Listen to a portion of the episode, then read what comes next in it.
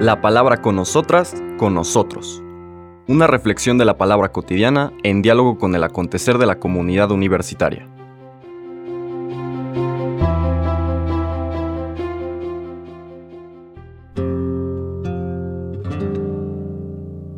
Hola, buenos días.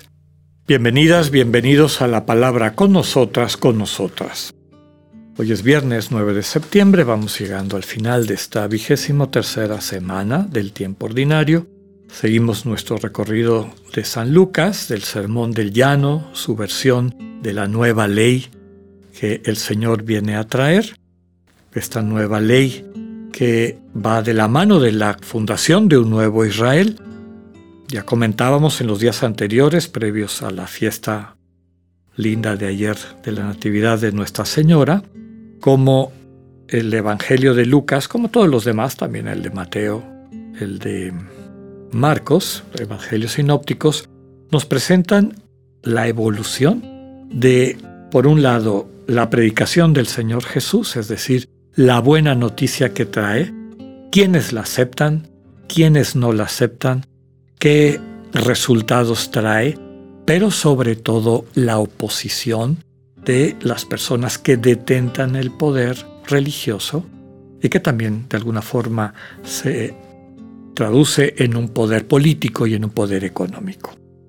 Es precisamente esa dureza. El Señor quiere en primer momento incorporar a todo Israel, desde luego también a las autoridades, en este proyecto que Él ha venido a revelar, el deseo de Dios, el reino de Dios, la soberanía de Dios, que en el Evangelio de San Lucas queda claro en su discurso programático, la primera obra de la vida pública del Señor Jesús en la sinagoga de Nazaret cuando lee el texto de Isaías. El Espíritu de Dios sobre mí porque me ha enviado a proclamar la buena noticia a los pobres, para proclamar que esta situación en la que vive mi pueblo, en la que viven mis hijos e hijas, no debe de seguir. Vengo a remediarla.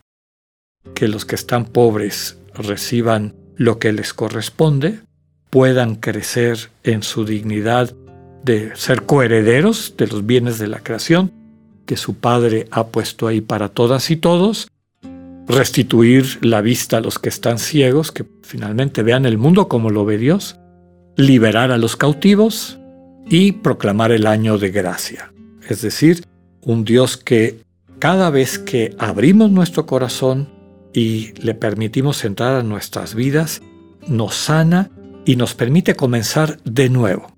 Nos hace recordar otro texto muy bello también de Lucas, que es la parábola del hijo pródigo, el hijo que habiéndolo perdido todo, cuando finalmente recapacita y vuelve con su padre, recibe todo de regreso. ¿no? Es acogido en la casa de su padre en esta plenitud de dones que le son restituidos. Ese es el proyecto que el Señor trae cuando las autoridades de quien uno esperaría que abiertas a esta buena noticia ayudaran a que todo el pueblo se abriera y caminara en esa dirección, el Señor Jesús ve que sistemáticamente se cierra.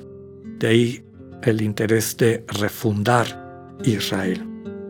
Después viene una serie de contrastes como para que quede claro quiénes son los verdaderos líderes, es decir, aquellos que Dios ha mandado para conducir a su pueblo hacia su proyecto del reino. Y la lectura de hoy, versículos 39 al 42, lo deja muy claro. Dice, En aquel tiempo Jesús propuso a sus discípulos este ejemplo. ¿Puede acaso un ciego guiar a otro ciego? ¿No caerán los dos en un hoyo? El discípulo no es superior a su maestro, pero cuando termine su aprendizaje será como su maestro. Porque ves la paja en el ojo de tu hermano y no la viga que llevas en el tuyo.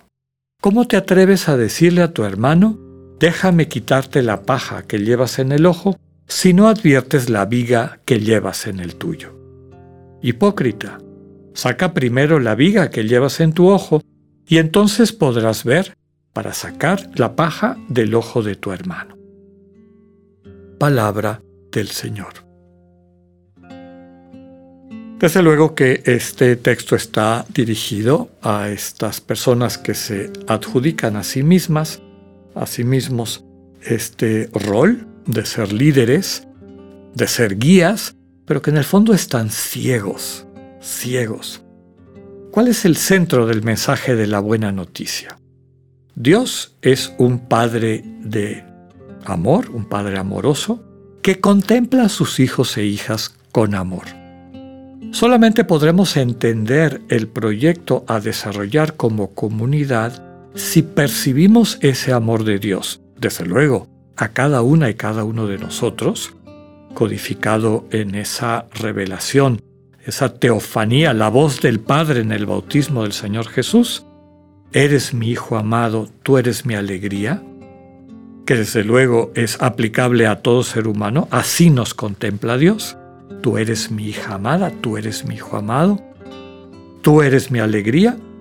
Y podemos dar el paso después a percibir desde esa sensibilidad de Dios que sana nuestro corazón, cómo Dios contempla con ese mismo amor a toda la gente que nos rodea, a cada ser humano, a cada hombre y mujer. Somos sus hijos e hijas amadas. Somos la alegría de Dios. Cuando captamos eso, es casi natural que de la mano de Dios tratemos de ver cómo podemos hacer lo mejor para irnos construyendo como familia, y eso lo sabemos por experiencia propia, muchas veces significa acercarnos a quien en esa familia necesita más nuestra ayuda, nuestro apoyo. Especialmente cuando captamos que tenemos los recursos y las maneras de poderle aligerar la vida, de poderle ayudar a que alcance pues la tranquilidad, la paz, la alegría, la felicidad que da el sentirse amado. Sabemos que en este mundo nuestra vida es temporal, todo se acaba. La misma vida, la bios, se acaba. Los recursos van y vienen, la salud va y viene, inclusive las capacidades mentales van y vienen. Pero el ser humano tiene un hambre profunda de eternidad y ese hambre se sacia cuando descubre que lo principal y fundamental es el amor.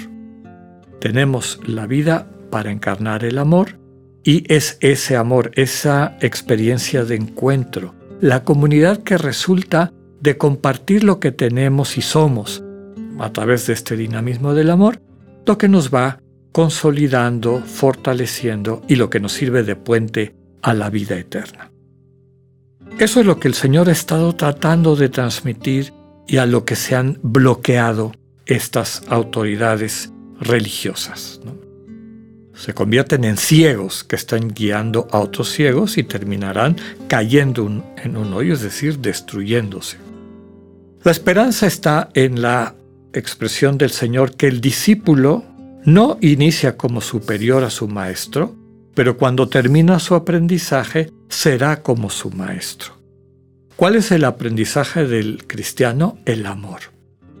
Si nos mantenemos como discípulos de Cristo, si saboreamos el Evangelio en su profundidad, si dejamos que nos interpele para que la posibilidad de ser bendición para los demás a través de todos los dones y talentos que Dios nos ha dado se convierte en realidad, seremos como nuestro Maestro.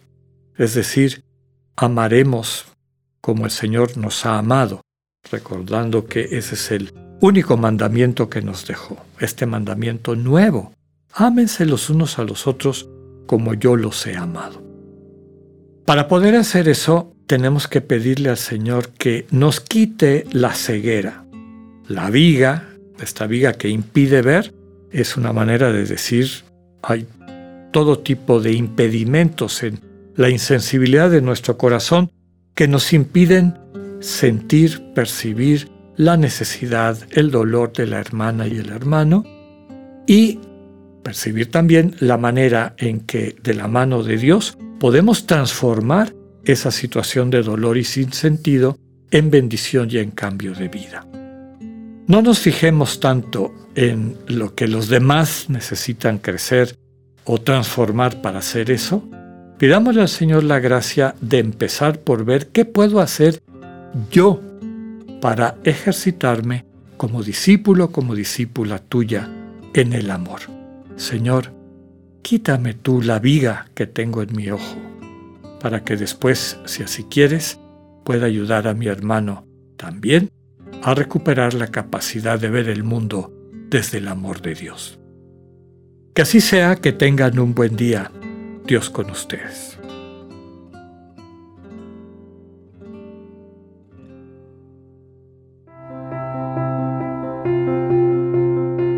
Acabamos de escuchar el mensaje del Padre Alexander Satirka. Escúchalo de lunes a viernes a las 8.45 de la mañana por radiveroleón.com o a través de nuestra app gratuita para iOS y Android. Radivero León, no todo está dicho.